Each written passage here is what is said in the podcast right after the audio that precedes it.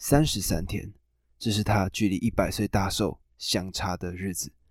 二零二三年十一月二十八日，美国加州，查理·蒙格离开人世，享其寿九十九岁。很多人可能不知道他，但是你一定听过他唯一的合伙人，也就是股神巴菲特。他们的公司波克夏·海瑟威在两人的领导之下，如今的市值高达七千七百七十二点九五亿美金。股神本人则是常年稳坐富比士排行榜前十名的超级富翁，但是巴菲特曾经多次向外界表示，如果不是蒙格的智慧，公司不会有如今的成就。如果说巴菲特是金融界的领导者，那蒙格就是最为重要的引路人。今天介绍的这本书《穷查理的普通常识》，将仔细剖析蒙格的智慧。让我们一起深度解析巴菲特背后最为重要的男人。嘿，各位，欢迎来到奇言大叔。在节目开始之前呢，我有一个小小的请求。这个小小举动呢，对我们的节目有着巨大的影响，就是举起你的手指，轻轻的按下那个订阅的按钮。这个动作你可能不知道对这个节目有多大的助力，所以请用五秒钟的时间打开你的手机，然后按下订阅的按钮。这不仅将为我们带来更多更广泛的知识。还能吸引更多优秀的创作者和作者参与节目。透过这个方式，我们可以深入了解他们对知识的掌握程度，以及他们所写书籍的核心思想。这样，我们呢就能够更深刻的理解书中的内涵。所以，各位，拜托了，按下这个订阅按钮吧，我们一同开启知识的大门。那么，接下来呢，我们就要开始来介绍这本书了。那么，在近期呢，因为查理·蒙格离世嘛。大家要知道，现在呢时间是十二月三十号，那么再过两天，其实就是查理·蒙格他的百岁名单了。那这也是为什么我会在这个时间点跟各位介绍这本书，因为我自己觉得呢，这位老先生他呢讲的都是很普通的智慧，但是其实非常非常的受用。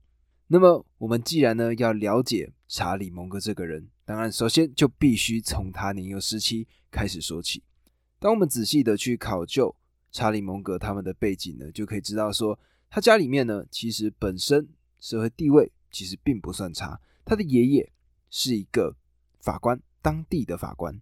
那也因为如此呢，查理·蒙格在很小的年纪就可以接触到大量的知识。那在这样耳濡目染的情况之下呢，他呢非常非常喜欢阅读。在书中呢，曾经提及到这样子的一段经历，也就是呢，在每年的圣诞节，我们不是都会送礼物吗？圣诞节才刚过嘛，那么当时呢，小查理蒙格他每年收到的礼物基本上都是书，而查理蒙格呢，他也非常非常的开心，每一次只要拿到这些书，他都会在圣诞节结束前的那个晚上把那本书看完。那也因此呢，他学习到了非常多。一般学生学不到知识，这也让他有一些些的目中无人。在学校上课的时候呢，他很常会拿书中看到的知识去反驳老师的论点。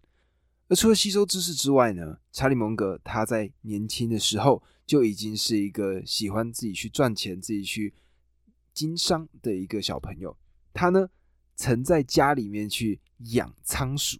那在养完仓鼠之后呢，到了一个。够大成年的样子之后，再把它拿去卖给他的其他同学们，那也因此可以得到一笔资金。只可惜呢，这个生意做的并不长久。原因呢，是因为养仓鼠这些仓鼠的味道实在是太重了，而他呢又把它养在地下室，那这个呢就导致说，最后他的妈妈呢不得不把这些仓鼠全部丢掉。结束了仓鼠的这个生意之后呢，他的青少年时期其实也打过了几份工，而其中。最有印象的一次，也是被记载下来的一次呢，就是他在一间杂货店工作。那么这间杂货店的拥有者，他的名字叫做巴菲特。仔细研究呢，就会发现说，哦，这一间巴菲特开的杂货店是现在这个股神巴菲特他的爷爷所开的。那么因为呢，巴菲特跟查理蒙格两个人呢差了六岁，查理蒙格年纪比较大。那么他们当时呢，并没有交集，但是呢，这个缘分就从这一刻开始结下了。那么后来，查理蒙格呢就来到了大学。他在大学的时候呢，其实主修的是物理系。那在主修物理系的这个过程中呢，他也对数学感到很高的兴趣。那在这之中呢，他学会了非常多关于物理、数学相关的知识。那么他自己呢，对于这些公式的理解，甚至是解答，是非常非常的喜欢的。那这个呢，也塑造了他的思考方式。那么在当时是一九四零年代。如果熟知历史的朋友们呢，就可以知道一九四零年是什么时候，也就是第二次世界大战的时候。而查理蒙格呢，在念到大二的年纪就选择了参军，他加入了一个空军军官的培训计划。那在这之后呢，他呢被派往加州理工大学，在这里面呢，他去专攻热动力学和气象学。那这两项呢，对于飞行员来说是非常重要的学问。而也是在这服役的期间呢，他和他的第一任妻子。结婚了。那么从军人的职位退下来之后呢，当时的蒙格其实还是没有大学的学历的。那么他呢就透过了美国的这个退伍军人权利法案，他呢试图想要去加入哈佛的法学院。那么最终呢，透过了他亲戚的一些关系，他最终成功的来到了哈佛法学院就读。在顺利完成学位之后呢，他呢通过了加州的律师考试，正式的成为了一名律师。原先呢看起来前景看好，大家也觉得说，哎，你都已经考了律师了，那基本上接下来的生活应该是非常非常的快乐的。但是呢，这才是查理蒙格他人生中的至暗时刻。在这时候呢，他的世界是真的是非常凄惨的，可以这样讲。他呢跟他的第一任妻子婚姻呢出现了一些状况，最终呢离婚了。那么他的大儿子泰迪泰迪呢，因为受到白血病的困扰。最终呢，离开了人世。那么在这样痛苦的时刻呢，我们也知道嘛，关了一扇门，一定会开一扇窗给你。所以呢，在当时，查理蒙格呢，他透过朋友的牵线，他认识了他的第二任妻子 Nancy。那两个人呢，相谈之后发现，哎，非常非常的适合。那最终呢，两个人就结婚。而在婚后呢，两个人拥有了八位子女。那虽然说律师的工作其实薪水不算太差。但是同时要抚养八名小朋友，真的是非常非常大的经济负担。所以呢，当时查理蒙格他就已经非常理解他自己现在律师的这份工作呢，并没有办法完完全全的支持他的生活。所以呢，他呢，索性就开始把他的眼光看向其他的方向。那么他先从股市开始，接着呢又涉足到房地产。那在这个过程中呢，他渐渐的累积了一些自己的资金。最终呢，他也成立了自己的律师事务所。那么，还记得蒙格他曾经在巴菲特的爷爷的杂货店里面工作吗？如今三十五岁的蒙格，他呢又再一次跟巴菲特有了这个见面的机会。那这中间呢，其实是他们共同认识的一个朋友。那么这个朋友呢是一个医生。这名医生说呢，巴菲特让他想起了查理蒙格。那么巴菲特呢，他呢当然是非常想要跟蒙格见一面嘛。其实他最重要的呢，是想要去看看说这个医生他讲的这句话，这个相像的意思到底是褒义还是贬义，就是到底是赞赏他还是在贬低他这样子的一个说法。但是呢，原先他抱持这样的想法去参加这个聚会，结果两个人相遇之后呢，发现说哇，两个人的想法非常非常的相近，而且呢，更为巧合的呢，就是他们的投资组合，他们呢摊开了各自的投资组合之后，发现呢。两个人在投资这件事情上看法是十分相近的，两个人都找到了很相近的公司，而最终呢，他们就成立了伯克夏海瑟威这间公司。而巴菲特呢，他呢在跟查理蒙格一起合作的过程之中，发现了新的一些投资的原则。那么这也是为什么现在伯克夏海瑟威这间公司会得到如此高的市值评估。那我自己呢，在看完这本书之后呢，我把它重新的整理一遍，我整理非常非常的久。我呢，将他的思考模式、他的核心思想分成了五个非常重要的大点。那么这五个非常重要的大点呢，最终再带到了他对于选择上的一些看法，还有他的一些分析的工具。那么这五个大点呢，我呢会一一的来做介绍。第一个点。我觉得是非常非常重要的，也就是我们选择职业或者说选择自己要做的事情的一个非常重要的核心原则。那么这个呢，是查理蒙格他在书的一开头就有特别提到的。他说：“如果你想在某一个领域出人头地，必须先具备强烈的兴趣，才有可能才有机会成为这个领域里面的佼佼者。”那为什么会这样说呢？我自己是这样子去理解的。那我其实也在其他的书籍里面也看到过类似内容。如果今天我们把人物分成 A 跟 B 两个做对比，A 呢，他是非常非常喜欢他现在在做的这一件事情，而 B 呢，他把他做的这件事情当成是一个工作在做。那么对于 A 来说，他的每一分每一秒，他在做这件事情的时刻，都像是在玩耍，因为他真的很喜欢这件事情，所以呢，对他来说。他的每一刻都像在玩。那相反的，我们如果看 B，他呢是把整件事情当做是一个工作的话，他就是正常的打卡跟下班，早上九点准时到，下午五点准时下班，完全不给任何的空间，也不会想要去多做一点点的努力。那么时间久了，那我们就可以知道，两个人肯定会有非常大的落差。因为对于 A 这个人来说，他的加班对他来说只是。多出来的玩乐时间，因为他本来就非常非常喜欢这件事情。那么，如果说要用一个例子来讲的话，我觉得有一个非常经典的人物是日本的一个寿司师傅，名字叫做小野二郎。那小野二郎呢，他呢是米其林三星的寿司师傅吧？那他呢在东京有开一间店，以后呢我非常非常的想去吃。各位如果了解日本的文化的话，应该就有听过所谓的职人精神。匠人精神，那职人精神、匠人精神，它的意思呢，就是把一个技艺磨练到最高的等级。而我自己认为呢，小野二郎先生他就是这样子的一个人。他会怎么做呢？他早上可能四五点就起床，然后呢做什么？骑着脚踏车来到鱼市场。去到鱼市场之后呢，去找最贵最好的这个材料，所有的食材他呢都会亲自的去备好。然后呢，带回店里之后，米饭要烹煮，然后玉子烧要怎么样，用什么样的温度，什么样的处理方式，一层一层的堆叠好。然后同时呢，他还要去思考的就是，这个放入嘴巴里面的温度应该要怎么样的去安排，酱汁要沾多少。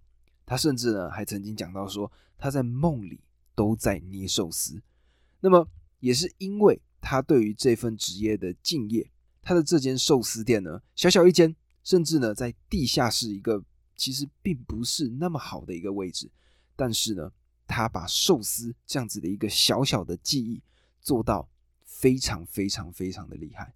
各国的领袖啊、元首啊，或者是明星艺人，如果有机会来到东京，他们呢都会在事前抢先把他的时段定下来，为的呢就是。能够吃到他做的寿司，那我自己呢看过纪录片，我自己觉得说太厉害了，他真的是每一个细节都做得非常非常的好。如果有幸呢，你可以看到这个纪录片，你就可以看到他是怎么样去捏寿司的。他有一个力度，而且有个角度，并且呢，他把这个寿司放上去的时候，他会沾上薄薄的一层酱料，很宁静、很安稳的把寿司放在客人的面前。那客人呢就要拿筷子。把它夹起来，然后一整口放到嘴巴里面。所以呢，讲回到查理蒙格，他呢就讲到说，如果要在某个领域出人头地，必须要非常有强烈的兴趣。除此之外呢，还要非常非常的勤奋。但是你们有发现了吗？如果像小野二郎这样子的一个例子，他的勤奋其实就是他自己所热爱的事情。那么这个呢，也让我想到了另外一句话。这句话呢，翻成中文是这样子的：他说，热爱行走的人。将比热爱目的地的人走得更远。而这个呢，也顺势的来到了他的第二个核心思想。这核心思想呢是这样子的：他说，要得到你想要的东西，最可靠的办法是让自己配得上拥有它。那在书中呢，他呢是这样子的举例的：他说，如果你想要拥有一个好的配偶，那你最佳的办法是什么呢？答案。就只有一个，就是你首先必须值得拥有一个好的配偶，因为从定义上面来说，好配偶绝对不可能会是一个傻瓜。那么我记得呢，曾经我看过一段语录，这语录上面呢是这样子写的：他说，人只能获得自己认知范围内的钱，而很多时候呢，这句话它的下一句接着的呢，其实是这一句，是说靠运气赢来的，最终都会凭实力输回去。那么我们应该要怎么样让自己可以配得上自己想要的东西呢？书中查理蒙格给出的一个答案就是四个字：终身学习。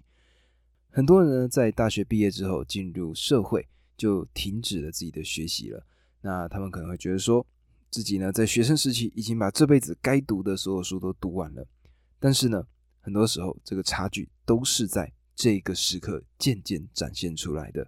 那么这个呢，也刚好就带到了查理蒙格第三个非常核心的思想，叫做每天夜里睡觉的时候都要比当天早上的自己稍微好一点。那么这个呢，其实就是终身学习他所要求的。他并不要求说你一天突然有非常大量的值的飞跃，他呢只要求你每天进步百分之一。那如果有看过《原子习惯》的观众，或者理解过复利效应的观众呢，就会知道，如果你每一天都让自己进步百分之一，那么一乘一点零一乘一点零一乘一点零一，接下来乘三百六十五次，也就是一年的时间，每一天都在进步。那如果你有计算器，把它拿出来，输入一点一的三百六十五次方，你最终会得来的答案是三十七倍。所以呢，如果你每一天让自己都进步百分之一，那么一年之后，你呢比原先的自己强大了三十七倍。那更何况你呢持续的让自己每一天、每一天、每一年、每一年的进步。那么人的差距呢，就是在这样子的积累过程中，渐渐的被拉开了。而这个第三个原则呢，不只是查理蒙格他自己在遵守，他的合伙人也非常非常的认同这一句话。他曾经呢讲过一句经典的名言，他说：“Life is like a snowball. All you need is a wet snow and a really long hill。”那么翻成中文呢是说，人生就像雪球一样。你所需要的就是找到湿漉漉的雪和一条长长的坡道。那么这个呢，其实就是复利效应它最经典的一个解释。那么我们呢，再接着往下，它的第四个原则非常的重要，叫做检查清单。在书中的八十四到八十六页呢，查理蒙格他就列出了自己在投资之前会列出来的每一项都会检查的清单。那么这个呢，其实是他在空军学校里面所学到的一个非常重要的知识。各位，你们知道，如果机长他们呢在空中遇到了一些突发事故的时候，他们会做什么吗？他们这个时候呢，会附送每一个必须检查的机舱里面的所有设备，而机长跟副机长呢两个人就会去确认。每一个设备它的参数，它里面的设备有没有任何的状况，然后逐一的去排查，最终呢找到那个可能出问题的原因。而为什么我们需要检查清单呢？各位有没有过这样子的一个经验？你呢想要去超市买东西，但是呢你并没有带一个检查的清单，你并没有在上面写说你要买些什么，然后呢你进去超市了，绕了一圈，你买了一大堆你原先根本没有预期你会买的东西。这个呢，正是清单非常非常重要的一个存在。它呢，就是能够让我们非常理性、非常客观的去把每一个环节看清楚。而且呢，举例来说，像刚刚这个飞机的事件，骨癌就有一个亲身的经历。那么现在呢，在 Podcast 的排行榜上第一名的古癌呢，他呢在进入 Podcast 的这个产业之前，他呢其实原先的工作是一个机师。那么在做机师的这个过程中呢，有一次他呢就经历到了一个意外，那飞机呢就突然因为某个参数不稳，然后呢导致整个飞机出现了非常颠簸的情况。当时的他呢是下意识的就开始执行了这些检查。那么直到他回过神来，飞机回稳之后，他才发现说，哎，真的是透过了刚刚的这些检查，他呢才脱离这个困境。那么我们呢，如果在面对紧急情况的时候没有这个检查清单，我们第一个直觉是什么？肯定是慌，肯定是压力非常的大。但是拥有这个检查清单呢，它等于说就是让我们没有情绪的困扰，它会直直的出现在你眼前，告诉你应该做些什么。那么这个呢，正是检查清单非常重要的一个存在，也是查理蒙格最为重要的第四个原则。而如果好奇古癌的这个经历的人呢，各位可以去找一本书，这本书呢叫做《灰阶思考》，是古癌他自己写出来的一本书。那我自己认为呢，是一本非常通俗好懂的一本股票股市的一个介绍书。那里面也牵扯到了非常多思维的一些谬误，我觉得是一本很好很好看的书，而且很通俗易懂。那我们呢再回来讲到查理蒙格，查理蒙格的第五个非常重要的原则，这个原则呢叫做把问题反过来思考。那么在书中呢，他提到了一个句子，那这个句子我非常喜欢，他说。我只想知道我将死于何处，这样我将永远不会前往那个地方。那么之前呢，曾经就有一个记者曾经问过查理蒙格说：“哎，成功的方法是什么呢？”他当时呢，简短的回答了三个答案。他说：“别吸毒，别乱闯马路，别染上艾滋。”那么这三个答案呢，有些人可能会觉得说他在说笑，但是呢，没有。他呢，甚至把这个内容延伸成为了一个演讲。那么这个呢，是在穷查理的普通常识里面的第一讲。这个第一讲里面呢，就讲到说如何让自己的生活悲惨。那除了呢刚刚的上述三个吸毒、乱闯马路、染上艾滋之外呢，他呢还提供了四个非常重要的让自己生活过得悲惨的方式。第一，要反复无常。不要虔诚的做你正在做的事，只要养成这个习惯，就能绰绰有余抵消所有优点带来的效应，不管那种效应有多大。这是第一个。第二个呢？他为悲惨生活开出来的第二个方针就是，尽可能从你自身的经验获得知识，尽量别从其他人成功或失败的经验中广泛的汲取教训，不管他们是古人还是今人。这帖药。肯定能保证你过上悲惨的生活，取得二流的成就。而第三个方法，让自己的生活悲惨的做法呢，就是当你在人生战场上遭遇第一、第二或者第三次的挫折的时候，就请意志消沉，从此一蹶不振吧。因为即使最幸运、最聪明的人，也会遇到许多的失败。这帖药必定能保证你永远深陷痛苦的泥沼之中。那么最后一帖药呢，就是请忽略小时候人们告诉我的那个乡下人的故事。曾经有个乡下人说：“我只想知道我将来会死在什么地方，这样我就可以永远不去那里。”大多数的人和你们一样，嘲笑这个乡下人的无知，忽略那样朴素的智慧。如果我的经验有什么可以借鉴的，热爱悲惨生活的人应该不惜任何代价，避免采用这个乡下人的方法。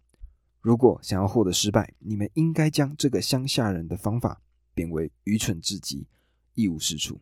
那么这个呢，让我想到的是，以前马云他在刚成立阿里巴巴的时候，他曾经用过这样子的方法。他开会的时候呢，他的会议主题叫做“为什么阿里巴巴倒闭了”。那么他从这样子的一个角度去切入的时候呢，所有人就会列出可能倒闭的原因。接着，阿里巴巴他们的这个管理层呢，就从这些地方去补救，去想尽办法调整整个公司的制度，所以阿里巴巴呢，在后来才会取得如此的成就。那么，同样的逻辑，我们呢也是一样的，反过来想，把所有的问题反过来思考，我们就可以看到完全不一样的解答。那么，这个呢，就又带到了查理蒙格他最为核心的一个思考模式。我们刚刚讲完了他的核心思想。接下来呢，就来聊聊他是如何去判定该不该投资这间公司。那么，他最经典的理论呢，叫做能力圈理论。什么是能力圈理论呢？他把他能投资的东西分成三个部分，投资的标的有三种。第一种叫做可以投资，第二种叫做不能投资，第三种叫做太复杂不能够理解。那么，各位如果稍微有点悟性，一定听得出来。能力圈，也就是他去分析能投资跟不能投资的部分，而太复杂的部分就直接在他的能力圈之外。那么他说要怎么样去判定自己是否在能力圈呢？他是这样讲到的：他说，如果当你不知道自己是不是在能力圈之内的时候，基本上你就已经在能力圈之外了。那这个非常简单的方法。我觉得呢，各位可以稍微思考一下。那么运用能力圈的这个逻辑，我们去理解之后呢，接下来我们就进入到能投资跟不能投资的这个分析的环节了。那么今天讲到了这个环节呢，就必须要提到它最为重要的核心思想，叫做多元思维模型。那在书中呢，他是这样子说到的：他说，你必须知道重要学科的重要理论，并且经常使用，而且要全部都用上，不是只用几种。大多数的人都只使用受过专业训练的某一个学科，比如说经济学的思维模型，试图用一种方法来解决所有的问题。你知道谚语是怎么说的吗？他说，在手里拿着铁锤的人，他们的眼中。世界上的所有问题就像一根钉子，这个是处理问题的笨方法。那么蒙格呢？他自己的投资方法呢，并不是对于像财报啊这种非常表面上的东西去进行分析。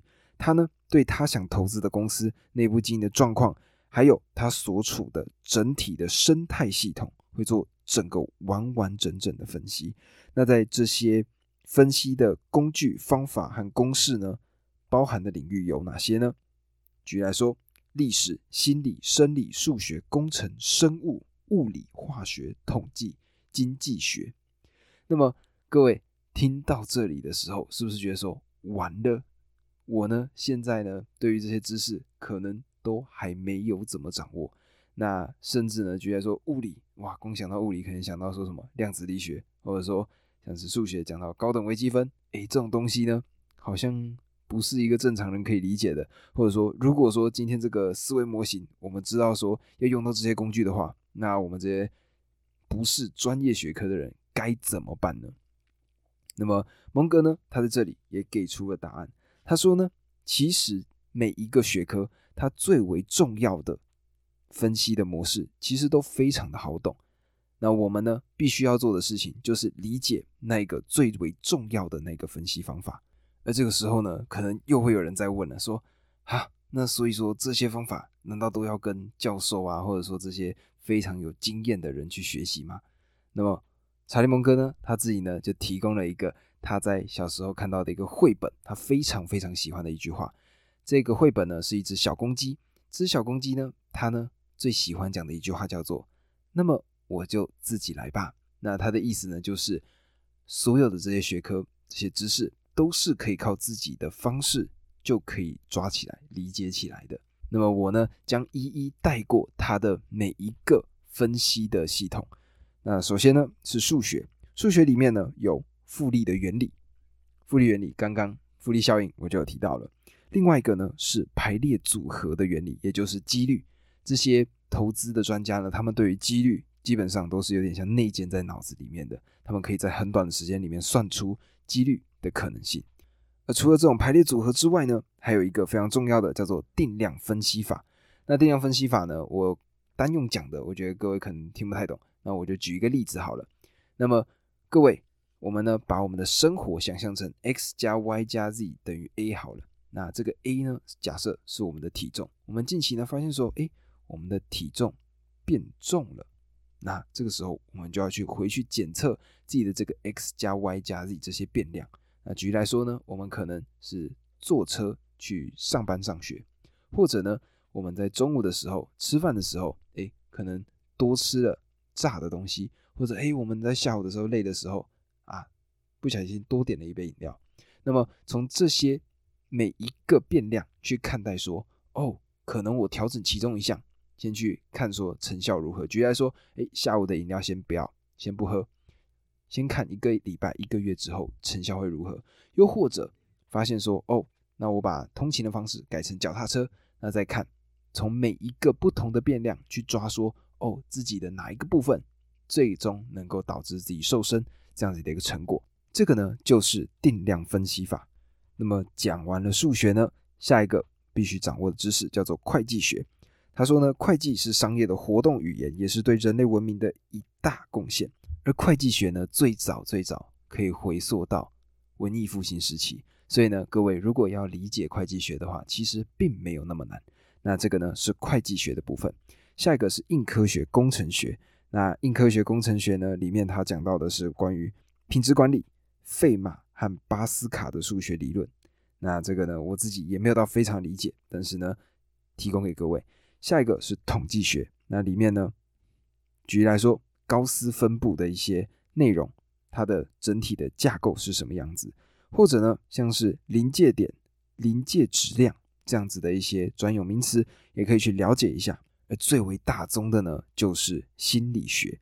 那么它的心理学呢，并不是指我们在学科上这种什么心理学系里面呢可以学到的内容。它呢，最重要的是去让我们看到一些大脑的偏误。那从这些偏误呢，我们就可以知道我们自己有哪些先天上的缺陷。举例来说，厌恶损失。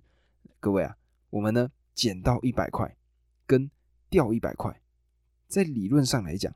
这样子的内容，我们都是一百块，但是呢，你损失一百块，你的心痛程度是你得到一百块的三倍之多。那这个呢，其实就是我们人类天生厌恶损失的一个心理偏误。那么书中呢，在第十一讲的地方，它呢有很明确的把里面的所有心理学相关的内容都完完整整的讲一遍。那么我呢的规划就是在下一期的时候。跟各位好好的介绍它的第十一讲，因为我觉得里面太多太多的宝藏了。那同时呢，它也可以连接一些其他的思考模式、思考偏误的一些知识。那么我呢，将会在下一个单集跟各位做分享。那在这个单集呢，我呢就会把它的整体逻辑完完全全的介绍给各位听。那么讲完了心理学之后呢，接下来还要知道的，举例来说，社会认同相关的一些理解。举例来说，诶，当我们看到。大家在排队的时候，是不是我们就会觉得说，哎，这家店好像好像还不错吃，是不是挺有人气的？像这样子的一些逻辑在里头，我们呢也可以拿来分析现在的这间我们准备要投资的公司。那么在分析完了这些所有的变量之后呢，最终我们就会找到那些我们可以投资的标的。那么这些可以投资的标的呢，最终又分成了两个部分。而这个呢，正是巴菲特他在投资前期跟投资后期，也就是遇到蒙格之前跟之后最为重要的一个分界点，也就是两种公司。第一间公司呢，它是平庸的公司，但是呢，它的股价明显的比较便宜。第二个，它呢是一间卓越的公司，而它的价格相对应的合理。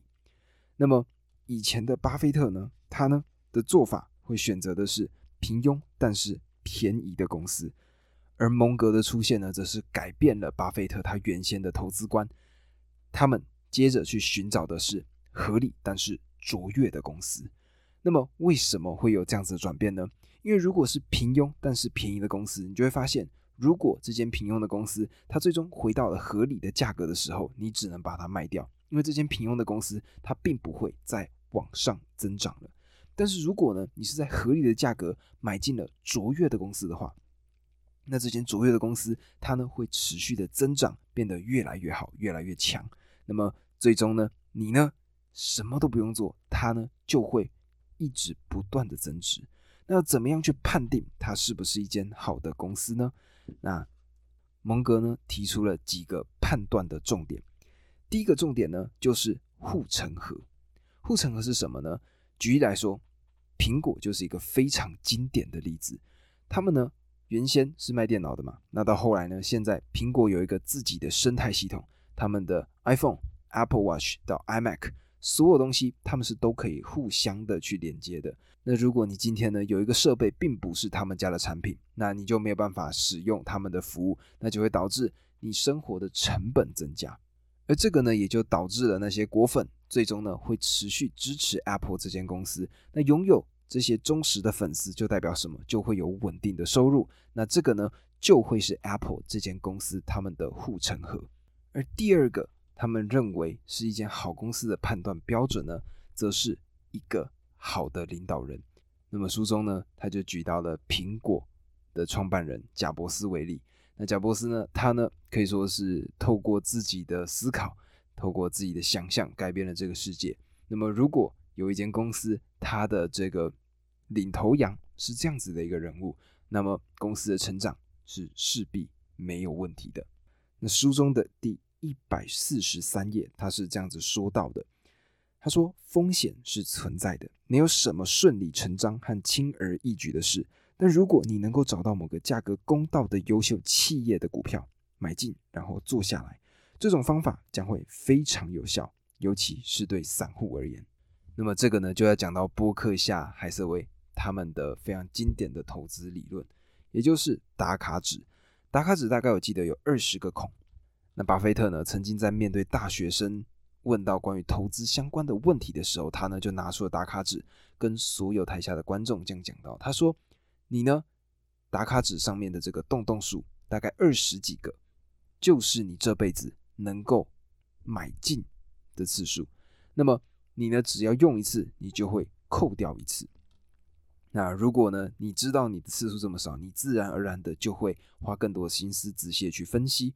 巴菲特跟蒙格呢两个人都强调了这件事情，也就是我们呢要在一瞬间拥有财富，其实只要在几个非常决定性的瞬间做下那个决定，然后接下来等着这件事情发生，它就会发生了。那么这个呢也是。伯克夏海瑟薇这间公司，他们的投资方针可以说是跟大部分的公司是不一样。大部分公司呢，他们要求的是分散投资，他们该做的呢，就是鸡蛋不要放在同个篮子里，所以他们会各式各样的放在不同的资产配置里面。但是呢，伯克夏海瑟薇公司他们是完全相反的，他们会把所有所有的主力放在少数的几间公司。但是如果我们仔细的去看伯克夏海瑟薇公司，他们投的。这些公司标的有哪些？举例来说，迪士尼；举例来说，可口可乐；举例来说，Apple，这些都是非常大、非常大的公司，而且也可以确保他们确实非常非常的卓越。而蒙格呢，还特别的点出，就是我们这些人呢，对于股票操作这件事情都太过于着急了。各位，我们买进股票、卖出股票这些操作，我们以为只是。就这样子的一个动作，但其实我们在交易的过程中必须付交易的费用，我们每次进出都需要缴一点点的税务，这些东西呢，全部都是成本。但是呢，如果你真的觉得在短时间内杀进杀出是一个非常好的选项的话，巴菲特跟查理蒙格用他们的所有投资经验在告诉你，这样的做法并不是他们所用的。他们相信时间的力量，相信复利的力量，而。这个呢，也是为什么伯克夏海瑟薇这间公司，他们呢在早期其实没什么名气，然后突然咻就翻到了天顶。其实原因也很简单，就是复利真的开始奏效了。那么我们都已经知道这样子的一个理解，这样子的一个理论，为什么在像是华尔街啊这些炒股的公司，他们呢要这么快速的杀进杀出，做出这么多的操作呢？那说的直白一点，答案呢就是装忙，因为呢。如果你先买进了一个标的，然后就放在那边，对于客户来说，他们就会觉得说：“哎，你怎么好像都没有做事？”那这样子的一个做法呢，最终就会导致什么？导致呢，这些客户可能就流失掉了。所以呢，这些交易员呢，他们呢就必须透过频繁的操作来让客户觉得说：“哎，他们有在做事。”那这个呢，就有点像是我以前国小的时候扫厕所的那个经验。那厕所呢，已经刷的非常非常的干净了，但是呢。在这个时刻呢，你如果没有做事呢，别人就会觉得你偷懒。那你会怎么做呢？你呢就可能再泼一点水啊，再装模作样啊，再刷一下，做一点样子给别人看。其实呢，这个就是为什么大部分的这些交易员他们要持续的做杀进杀出的原因，因为他们不做事，看起来就像完全没有在工作。那么我们也就可以理解为什么伯克夏海瑟薇他们会是一间这么独特的公司了。那么最后呢，想要跟各位讲到的是刚刚关于终身学习的这个内容。那之前呢，其实比尔盖茨他在刚成立微软，然后微软呢在很短的时间里面在业内获得巨大的成功的时候，他认识了巴菲特。然后呢，他呢在跟巴菲特聊天的过程中，他就说：“哎，巴菲特先生啊，你呢应该要买一点科技相关的股票。”但当时呢，巴菲特呢，他呢就很简短的回应了，他说他不了解这个市场，所以呢，这是在他能力圈范围之外的事情。但是如果各位近几年去看波克夏海瑟薇他们的投资组合，你就会发现他们大量的买入了苹果的股票。那苹果他们就是科技的股票啊，诶，为什么就是这样子呢？其实这个就是终身学习阅读的一个好处。他们透过阅读，一天一点的慢慢的增长自己的知识，然后呢，让自己逐渐的掌握了科技业里面的一些知识，他们的一些小的细节。最终呢，在他们完善了对于科技业的了解，或者说对于苹果公司研究之后，他们呢就把大笔的资金放进了苹果这间科技业的公司，而这个正是他们身体力行在告诉我们的，也就是透过自己的终身学习，然后一步一脚印，让自己变得更好。其实这个老人家呢，查理蒙格，他呢在里面讲到很多很多小小的句子。非常的可爱，然后呢，也会让你想的很多很多。那我自己觉得呢，我呢是把书中最精华的部分挑出来。我呢挑的主要的演讲内容呢，其实是他的第一讲跟第二讲。那里面其实有很多关于投资相关的知识。那我自己觉得呢，因为这个内容我想要的是把他的核心思想、他处事的哲学全部讲出来。那投资哲学呢，投资的一些技术层面的事情，跟这个单集我觉得关联性并没有到这么大。那我希望呢，让更多的人可以了解到查理蒙哥这个人他是怎么样的一个思考模式，为什么伯克夏可以得到如今这样子的一个地位。那也希望今天的你们在听完这个单集之后有所收获。那各位，就像开头说到的，还有很多很多的听众没有订阅这个频道，所以动动手指帮我按下订阅。那如果有任何的建议、任何的想法，帮我留下五星好评，我呢也会回应你们。这个呢，就是今天的单集。这个是二零二三年的最后一个单集。希望在明年，青年大叔可以成为影响更多人的一个阅读的说书频道。那么，这个就是今年的最后一个单集。我们明天见，拜拜。